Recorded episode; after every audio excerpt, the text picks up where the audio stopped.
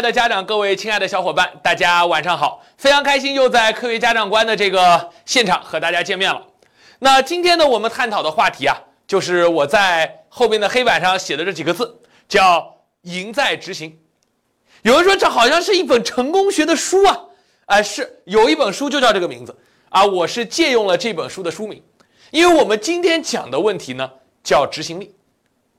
很多时候啊，大家这个位家长会抱怨一个问题，对吧？这句话是我最近听到的频率特别高的一句话，说我要求了呀，他做不到啊，对吧？各位，如果一个团队或者是一个孩子，对吧？小到一个孩子，大到一个团队，如果能做到要求，就等于做到，那这个团队是无敌的，对吧？别说是考试，对吧？无论让他去干点什么。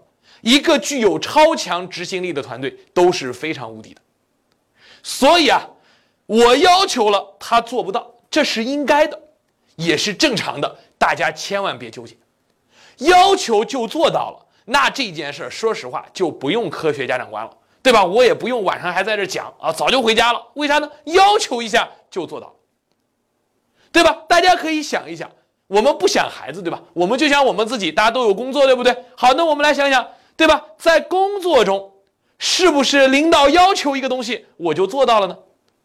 那如果能做到这一点，那我觉得简直太牛了，对吧？那你属于在任何一个工作岗位上，应该都是佼佼者，都是非常出类拔萃的。所以说，大家一定要先接受一个事实，就是要求但做不到是很正常，对吧？有人说要求做不到，我就着急啊，着急我就想揍他呀。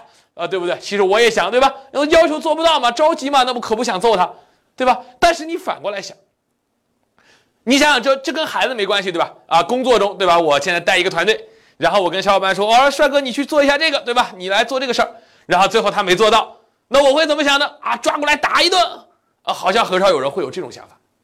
哎，所以你发现执行力的问题，无论是在家庭里还是在工作中。它都是可以解决的，或者说它都是一个需要被解决的问题。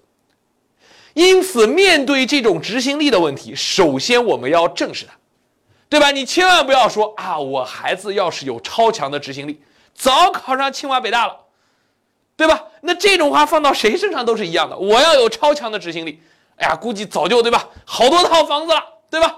啊，这个这个你这个每一个人都是这么说，我要有超强的执行力，那。万事皆备，我早创业去了啊！我早就怎么怎么着。所以每一个人的执行力其实都是不完善的，没有人敢保证自己的执行力是完美的，这是实话。而大家也知道，一个团队如果有超强的执行力，那么这个团队也会很厉害。所以我上来就想大家说，千万不要去说啊，如果我的孩子有超强的执行力，那么他就没有问题了。对吧？你这个话相当于是把这个锅甩给了这个，甩给了孩子，对吧？就像一个公司的领导说啊，我干的业绩不好，主要是因为我的我我管理的这个伙伴们没有超强的执行力啊。那你想想，一个团队本来就有超强的执行力，还要你干嘛呢？对不对？所以啊，我们今天探讨的就是到底怎么才能有执行力。对吧？我们不是默认说有执行力，我们默认没有执行力。我们要想办法在现有基础上提升。所以各位家长，只要孩子的执行力提升那么一点点，根据我们的原则，我们就应该认可他，表扬他，对吧？一定是这样。所以我今天给大家讲三个层面的问题，就怎么提高执行力。第一个层面就是工具层面啊，这个是最容易听懂的，对吧？你就你就把这些工具拿去用。保证好使，对吧？不好使，欢迎来找我。第二个就是除工具层面嘛，只是一个工具，对吧？用机器也可以管。然后就是方法论层面，对吧？这个里边就涉及到一些呃，不是纯理念，但是涉及到一些你用什么样的思路，就像解题一样，对吧？上面这个叫解题方法，背背模型，对吧？中间这个呢，就是解题的思路。而最后一个意识层面的是什么呢？就是最终的你的知识体系和结构。就你最终怎么来看待这个问题，啊，有人说先应该先讲意识层面啊，确实是，但先讲意识层面，对吧？我我怕大家觉得太虚啊，所以我先讲工具，然后你慢慢的就会理解为什么方法论可以指导工具，为什么意识可以指导方法论。好，我先来说工具，我就讲两个工具，讲多了没用，对吧？大家也用不了，我就讲两个工具。第一个工具就叫做制定学习计划。有人说别提了，对吧？我们家一直在制定学习计划，就从来没有落实过，对吧？啊，如果你默默的想到这一点，请你默默的给我点个赞，因为我说到了你的心里去。为什么学习计划是没用的？我也定过，我定过有用的学习计划，我也定过没用的学习计划，对吧？你看啊，我们来看看，这是常见的，群里经常讨论这种，每天背十个单词或者每天做十道题，对吧？我从天天练的提交率和坚持率就可以负责任的告诉大家，这件事儿根本就不靠谱。能做到这一点。对吧？你就不用来听今天这个讲座了，因为你执行力已经很强。凡是每天叉叉叉这种话，都是说起来简单，做起来难。除了每天吃饭睡觉啊，我估计像我现在这样，连每天吃饭可能都坚持不了，对吧？啊，因为动不动就一下就过点了，那怎么办呢？啊，上课去了，对吧？你就是坚持每天按时吃饭，都是件挺不容易的事情了。对于现在的这个年轻人来说，对吧？当然，可能孩子们会好一点，毕竟有父母盯着呀，你你不吃饭不好意思呀。对吧？但是像这种，对吧？你就想每天游二十分钟泳，每天跑二十分钟步，每天坚持减肥，每天坚持读书，做得到吗？对吧？我怀疑连每天打游戏都做不到，不小心就忘了，对吧？就可能就什么事情都错过了。所以说，各位，这种计划就不要定了。百分之就是，如果你这种计划能执行，你也别定计划了，你干就行了，对不对？好，再来看看啊。每天进步一点点，这也是我听过的计划。说我今天就背一个单词，明天我背两个单词，后天我背三个单词。这种事儿我我上学时候老干，对吧？这种计划有什么问题呢？就是你总是在某一天就坚持不下去了，因为它有一个阈值。你看起来每天累一点点，就是压死你的那个稻草，就直接把你击垮了。对吧？而且你总是希望待在那个舒适区，每天背一个单词、两个单词，背到五个单词就炸了，对吧？啊，你看这是一种啊，很很很很不好的计划。再比如说，对吧？说，哎，你看我定了个周计划，我这周要做完八张试卷，对吧？今天才周三，你催我干嘛呀？拖延癌，对吧？都不是拖延症的问题，对吧？就典型拖延癌嘛，对吧？那这种为什么你会说，反正我还有时间？因为你定的计划的周期太长，各位，我有一个人生计划，我的人生计划是我要取得事业的成功，这个计划和没定是一样的，明白了吗？别说，就是对于上学来说，我待会儿会给大家具体的提示，超过三天的计划就不要定，或者说超过三天的计划，如果你定的不好，很容易陷入拖延症，对吧？这是很多孩子说，你看我周五才要交作业吗？我周五再写喽。对吧？所以这就是一个典型的拖延症，这这个计划执行不了。好，还有有没有人定计划是什么样？怎么样的？说今天上午八点到十二点，你看多精确，有时间。八点到十二点，我要复习语文。这个计划和没定一样，为啥？怎么复习？复习什么？什么叫复习好？什么叫复习不好？一问三不知，对吧？我要看课本，怎么看呀？你要能会看课本，就不用来听科学家长观，对吧？百分之九十九的人都不会看课本，或者说课本的东西，百分之九十九的人看了都没什么用，是这样吗？啊，还有，对吧？哎，又没完成，这是我第一千六百二十七次定计划了，也是我第一千六百二十七次没有完成计划，对吧？始终完不成，有啥用呢？对吧？很多人定计划就定了一个高大上的计划，对吧？我我我要考上理实班，我要定一个这个理科实验班计划冲刺计划，对吧？没用。为什么定学习计划没用呢？是因为大家没有掌握定计划的一个基本的原则。所以，请大家按照我说的这四点来定计划。我相信你的计划，先定个周计划试试看。我相信大家定的周计划还是能执行，啊，你看第一条叫做只制定可以交付的计划。有人说啊，你这个词好深奥啊，对吧？好，那我说个直白的，叫做指定刷题计划，别的啥计划都别定了。就只要这个时间没有做题，就忽略不计。你说我还要看书呢，对吧？事实证明，看书的时间往往就被浪费了，除非你会看书，对吧？大部分人翻书都不知道在翻什么。说句心里话，对于初高中来说，你很少看到人跟你说要翻书。有人说学霸说的呀，要吃透教科书。你看看哪个学霸是每天把教科书翻烂的？我就建议大家，你定计划就定做题，就不要定说我今天要复习语文，这种都不叫计划，根本执行不了。就在定计划的一瞬间，就已经预示着这个计划执行不了。有人说没有，我们一直这么定的，执行的特别好，对吧？那是。换句话说，我们针对的可能有百分之十的人，哎，他是可以做到的，因为无论我怎么讲，都有人能做到。你的身边总有和你不在一个世界上、同一个维度上的人，对吧？总有那种啊学霸，对吧？那么大一个学霸，对吧？就摆在杵在那儿，然后你看着他就觉得我就是一粒沙子，对吧？总有这样的人，无论你成绩多好，你都会发现这个世界上有这样的人，是这样吗？所以说我建议大家，如果你的计划一直执行不了。相信我，就干一件事，指定刷题计划。这个计划一定可以执行。反正我高三的时候就这么干的。我高三的时候就发现了，对吧？定计划不要瞎定，就定刷题。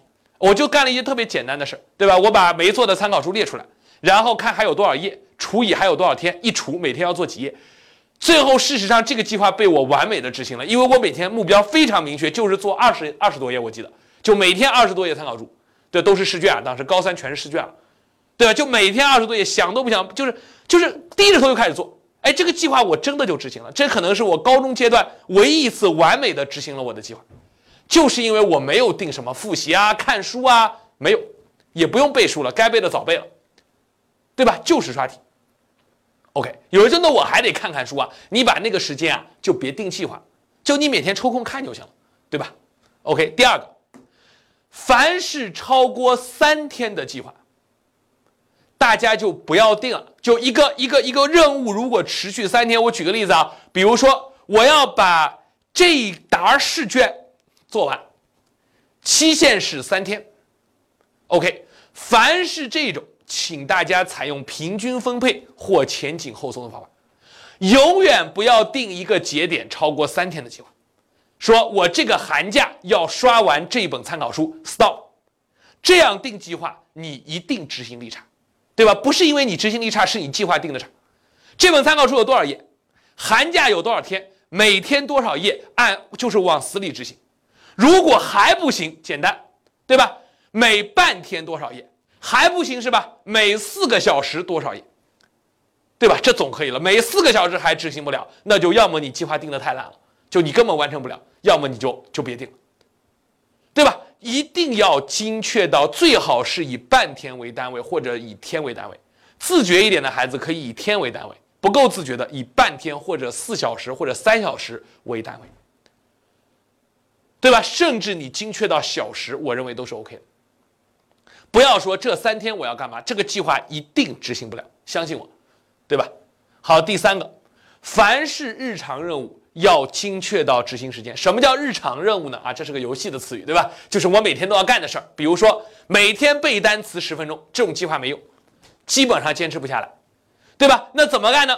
每天几点到几点背单词，到点就去，到点就结束，这样的计划是可执行的，对吧？每天九点打卡，这是可执行的，对不对？就每天定点干一个活，这是可执行的。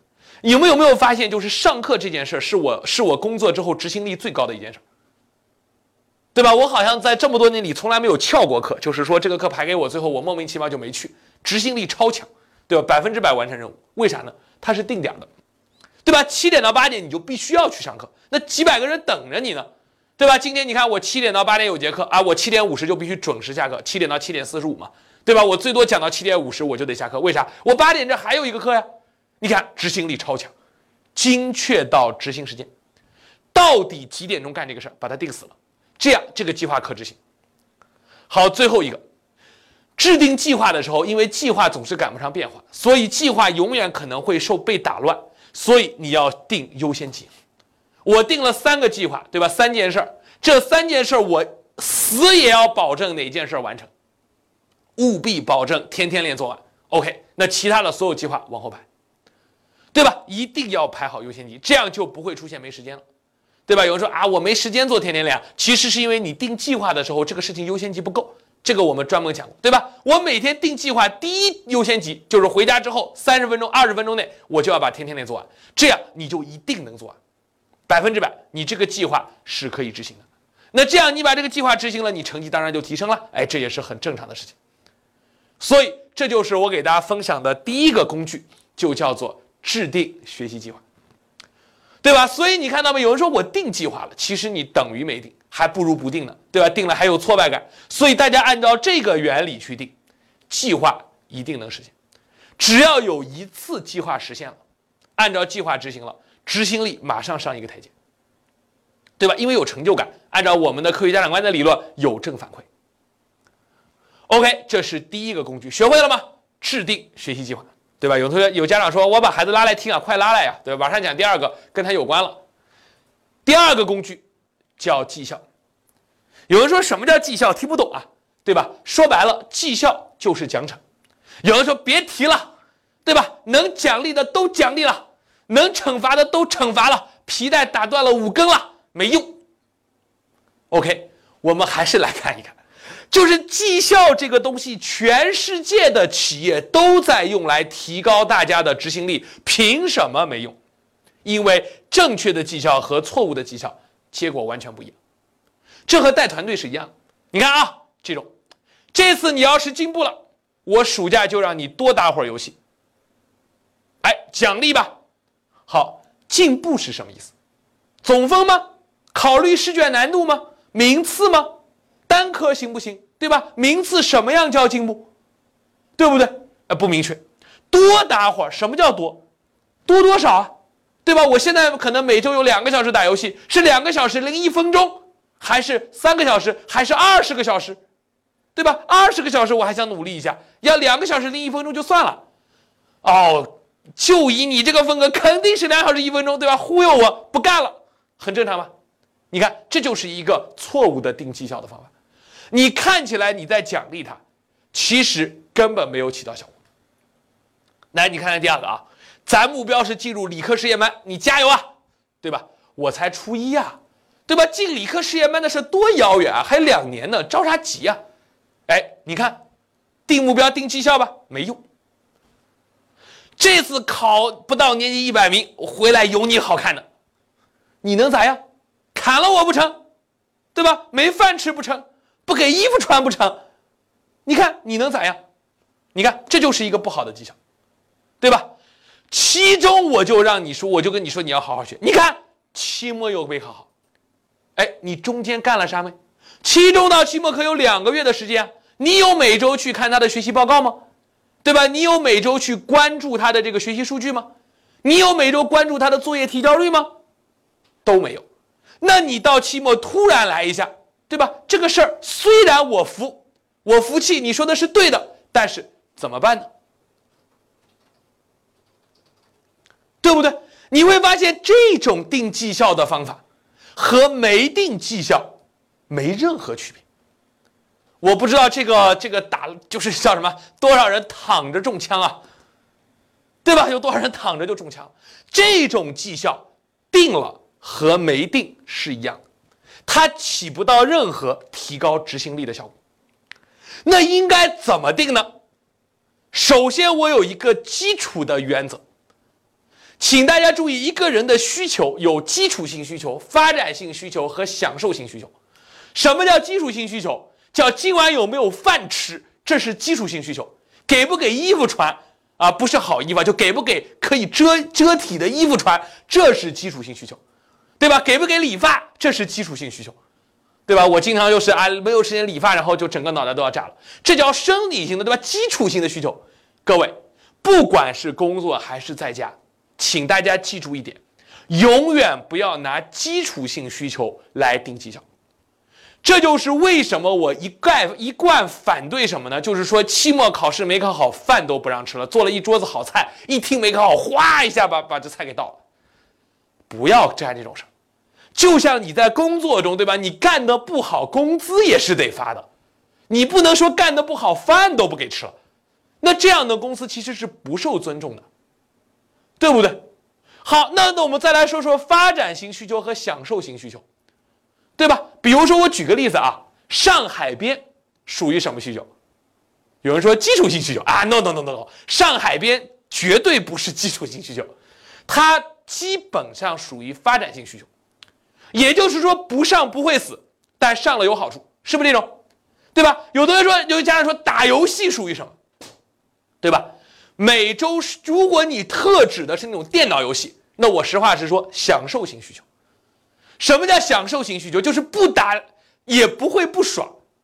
有时候会会不爽，其实是不会的，对吧？只是你觉得你你装作不爽而已，说不打也就不打了，对吧？那有人说，那我适当的体育锻炼，我出去跟同学这种正常的社交，这属于发展性需求。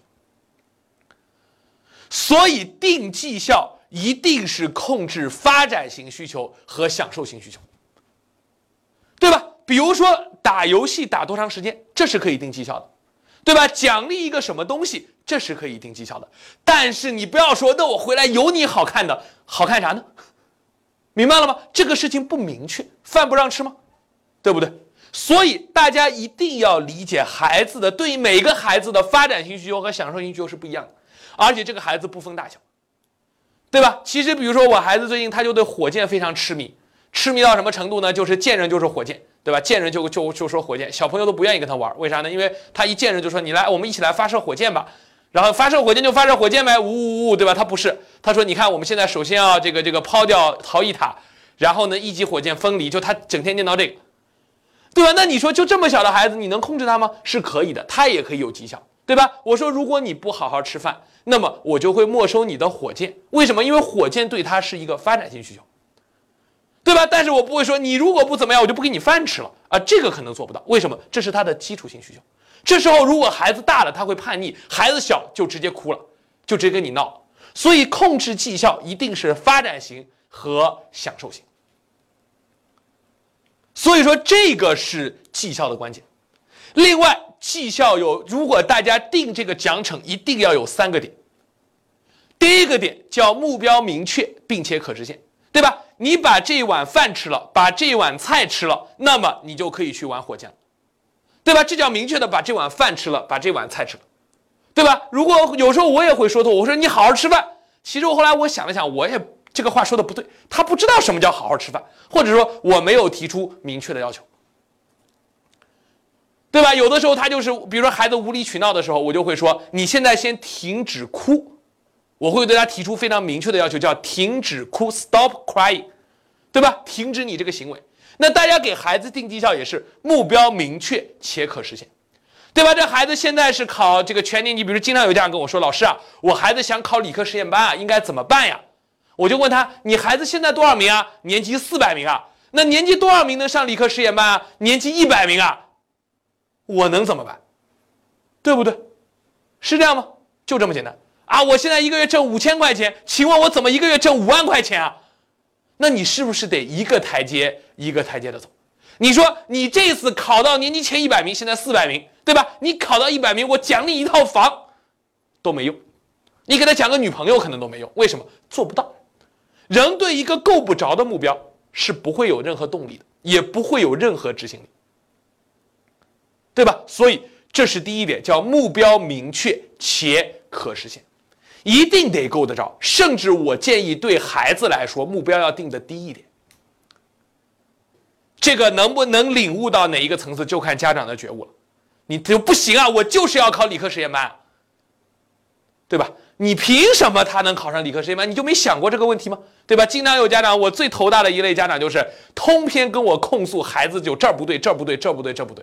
一般我最后都是这样结尾的，我说如果您还是这样，对吧？写了两千个字都是在抱怨孩子不对，那孩子可能有五千个字在抱怨你不对，对不对？所以目标要明确且可实现。第二点，要有明确的节点。凡是超过三天，呃，三天可能短了，对吧？凡是超过一个月的这样的目标，一定要有两周为单位的节点，不管是半月测，还是周测，还是学校组织的半月考、月考，或者是平时作业正确率等等等等，永远不要在期中考试之后说，哎，咱们期末考试争取再多考五分，怎么做呀？对吧？这么长时间我没考到五分，哪儿出问题了？不知道，是这样吗？所以我们一定要定明确的目标，就是每两周都要有一个检查的节点。比如说，对吧？有人说我要解决粗心的问题，为什么孩子智力这么差？我听过那个家长怎么跟孩子交流的，说啊，你就不能解决粗心的问题吗？孩子就一脸委屈，一脸茫然，对吧？一脸懵的，对吧？那那后来这个孩子他给我这这是我当年一对一的一个孩子的案例啊。对吧？那孩子真的就是马虎到不行，就叫做注意力不集中到极致了，已经疯了。二和三就能看错。好，于是我干了一件什么事儿呢？那孩子，那小姑娘特别喜欢刻萝卜章。我说：“哎，你给我刻个章。”她说：“好，老师，你喜欢什么章？”我说：“你给我刻一个字，什么字呢？叫贵。”OK，然后他就特别开心，给我刻了个贵。然后我说：“嗯，行吧。呃，即使你觉得被我卖了，对吧？即使你觉得被我坑了，我也忍了，我背这个罪名。但是呢，我们这么干。”凡是你这种低级错误一次，我就拿萝卜章在你上面盖一个柜。你们知道他第一次课两小时，不第一次课就刻完章之后那节课两小时盖了多少个柜吗？两小时盖了十三个柜，你敢信？一百二十分钟的课盖了十三个柜，我都要疯了。呃，可以理解为一道题都没做对。如果我不提示他一道题都没做对，好，然后我就跟他说，下一次一周之后，我们的目标就是十二个柜。你看，有明确的目标，有明确的节点，少一个柜，他认为可实现。好，第二次他有十一个柜，真的实现了。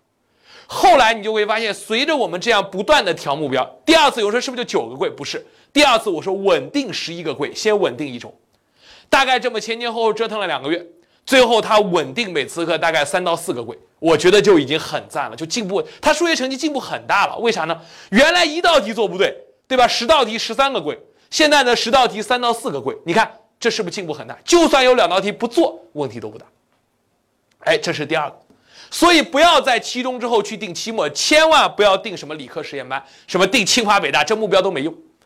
先琢磨清楚你们学校的人要考清华北大，你要考什么高中，然后再反推你要考什么，呃，就是你要这个高中要多少名，然后你要考什么高中，然后你要在初中多少名能考上高中，你现在多少名，你用多长时间进步到这么多名，每一个节奏要进步多少名，这些名化成分数是什么样的分数，对吧？你这些分数语文怎么提高？就是第三点，对吧？除了有节点之外，路径要清晰。说语文多考五分，这种目标没用。怎么多考五分？有说不粗心啊。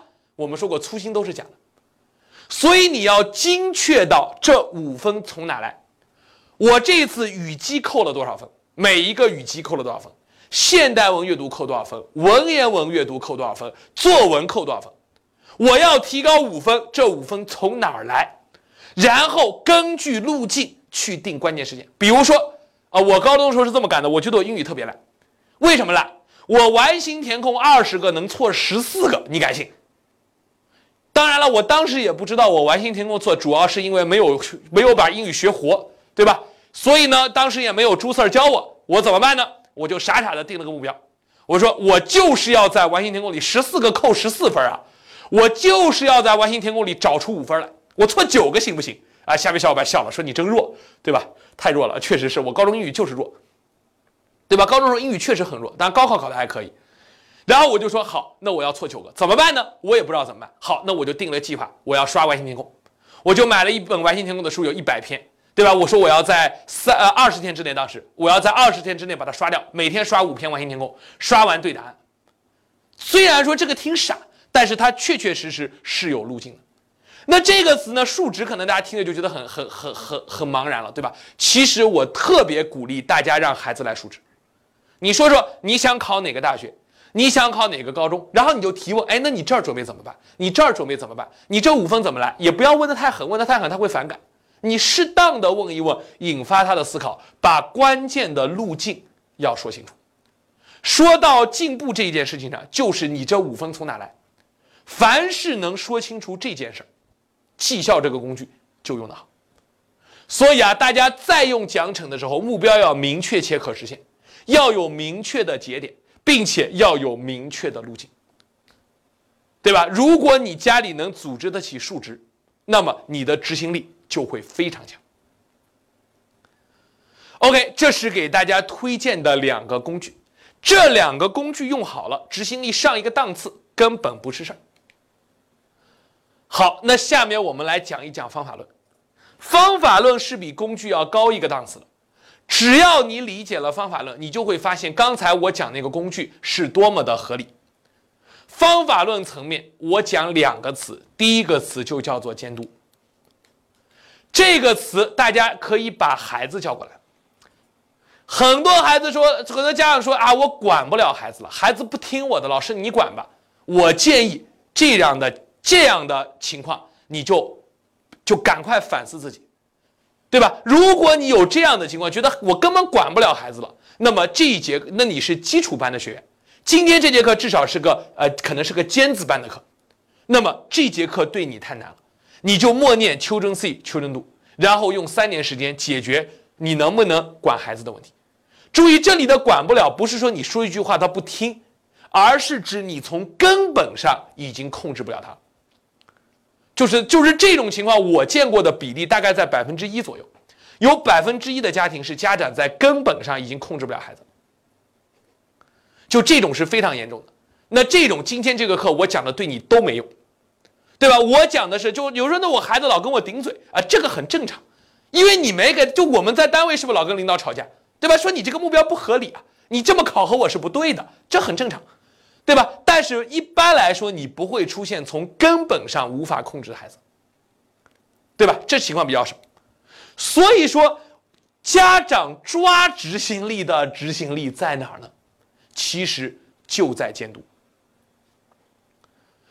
大家可以把孩子叫来，我明确的来说一点：所有的所谓的以保护隐私、防止干扰为由。把自己关在一个小屋里写作业的，如果他的成绩不是顶尖的，那么他的执行力一定有问题。我在这里明确呼吁所有的家庭，在孩子写作业的时候要保持开门。就像一个公司如果给每个员工配一个独立且封闭的办公空间，那么我实话实说，上班炒股、上班打游戏、上班聊。聊 QQ，对吧？这种事情根本无法避免。不管你招什么素质的人，他都会堕落。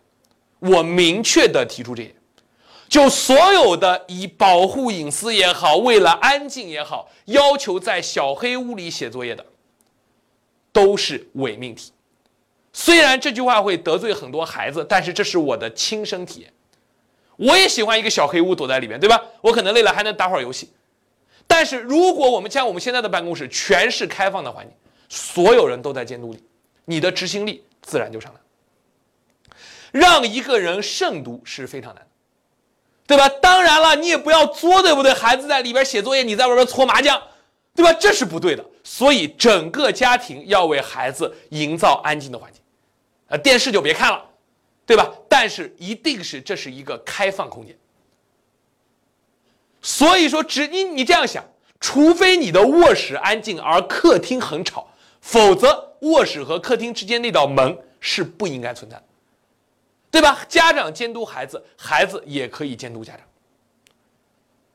这个说这个话确实会得罪人，但是我并不怕得罪人，为啥呢？因为这是个事实。不信大家去问问自己的孩子，你一个人关在小黑屋里的效率到底有多高？你的执行力？到底有多强？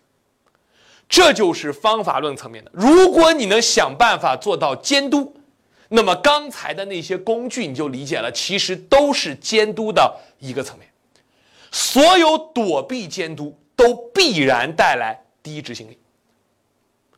就像我说的，任何一个公司，每个人配一个独立的小黑屋，这个公司一定最后死掉。没有没有牛公司、大公司、非非常牛的公司是这么来配办公室。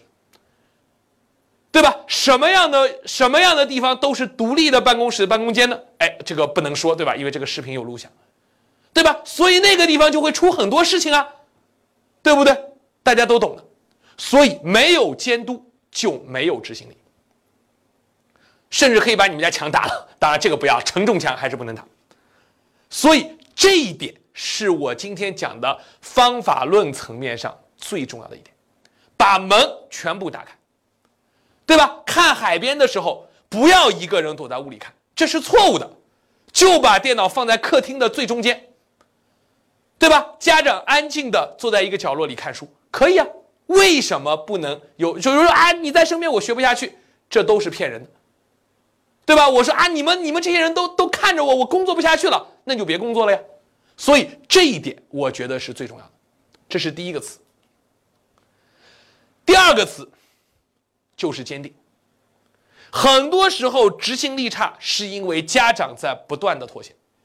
呃，这一点其实这是我爱人一直在跟我灌输的一个概念，我觉得他说的特别对，就是妥协是执行力的前提。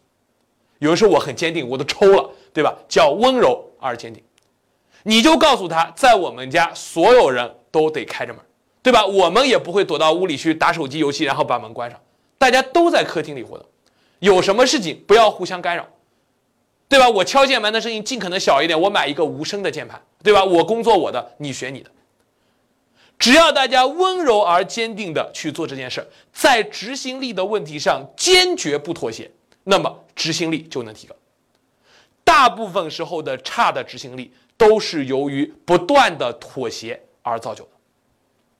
没有什么事情是不能是是不能坚定的。有啥呢？对不对？现在教育对吧？这这么这么发达，这么平等。当然了，可能很多有些小城市的学校老师还比较强势，对吧？尤其你像在海边，老师和学生已经完全平等了。有什么事情是不能坚定的做的吗？没有。所以一旦不断的妥协，那么抓执行力的执行力跟不上，那执行力跟不上，最后结果必然不好。所以在方法论层面上，如果大家能做到一个是监督，一个是坚定，那么你用不用工具，我认为都不重要。最后一个就是意识层面的。作为一个家长，还是那句话：children see，children do，己所不欲，勿施于人。有一句带团队非常经典的话，我在这里和各位家长分享一下。我不记得是谁说的了，说以身作则不是带团队最好的方法，而是唯一的方法。同样，以身作则也不是带出优秀孩子最好的方法，而是唯一的方法。有的说我本身不优秀，我孩子怎么能优秀呢？注意，这里的以身作则不是你要考上清华北大，你孩子才能考上清华北大。我们在访谈中发现，优秀孩子的家长无一例外的都具有一些共同的素质，比如说执行力很强，他们认定的事情会坚持做；比如说他们会思考，而不是无脑问问题，对吧？这都是优秀家长能做到。有的时候在群里我们碰到一些无脑的问题，有的时候我会很着急，对？我会说你这么问问题，孩子也会这样问的，对吧？前两天在群里有一个这个这个一个分式分母上又出现一个分式。对吧？这个家长说：“老师，我们孩子没学过这种分式。一旦这种问题出来之后，对吧？就是一个分母上又多了一个分式，你就一步一步算就好了。如果这一点思考都不愿意，那么在遇到那种大题的时候，你怎么能指望他去思考呢？那家长不仅不制止这种行为，反而觉得，哎，对呀，他是没学过，所以我要问老师啊。那这种问题问出来，这个以身作则就已经没了。”是这样吗？不是不鼓励大家问问题，而是一定要说你自己的思考。那是不是考试没讲过原题？我们上课没讲过原题，你考试就不考了？并不是。所以啊，还是那句话，在科学家长观的逻辑中，其实所有孩子的问题，我们都要从家长身上找原因。凡但凡能在意识层面上做到的家长，各位，我相信方法论对你也不需要了，因为你一定知道。怎么样提高孩子的执行力？这也就是我们会邀请到的所谓的优秀的家长，对吧？大家会见到那些牛娃的父母，本质上是他们有一个底层的意识形态是正确的，所以他们会自发产生正确的方法论，会自己去学习和研究有用的工具。所以为什么我倒着想啊？对吧？如果如果你只有工具，对吧？你就先把工具用好，一定有用。如果你想在工具的基础上再提高，就有方法论。那最高境界就是理念。最高的理念叫家庭文化，在一个家庭里，对吧？父亲、母亲和孩子，我说的是小家庭，不包括这个大家庭，就是小家庭，不是家族啊，家庭三口或者四口之家，对吧？两个孩子就四口之家，叫 n 加二口之家，对吧？n 个孩子，你家庭的愿景、使命和价值观有没有？有人说这词太深奥，听不懂。OK，那在你们家，什么是对的，什么是错的，有没有定论？是不是大家都知道每一个人在家庭里所应该扮演的职责？即使一个很小的孩子，他也应该知道上幼儿园是我的工作，我必须去幼儿园，对吧？我不能说我今天不想去幼儿园，我就不去了，这是我的责任。这就是他在家庭中的一个参与感。那我们的家庭有没有这样的文化？我们的家庭有没有这样的参与感？我觉得这是一个非常非常值得我们共同去反思的问题。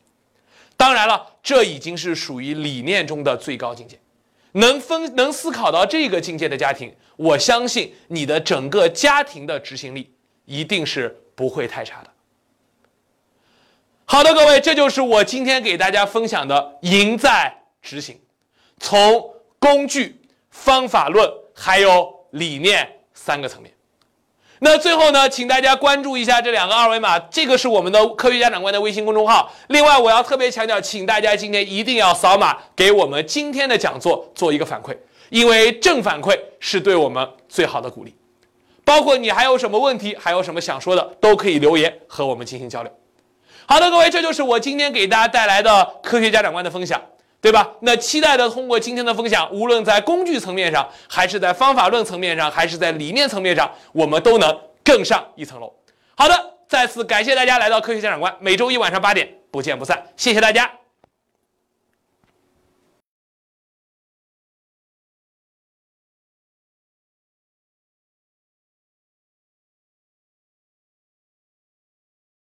除了大家现在看到的科学家长官的视频，我们还有一个微信公众号，在那儿我们有一线名师、优秀家长每天交流、分享、答疑。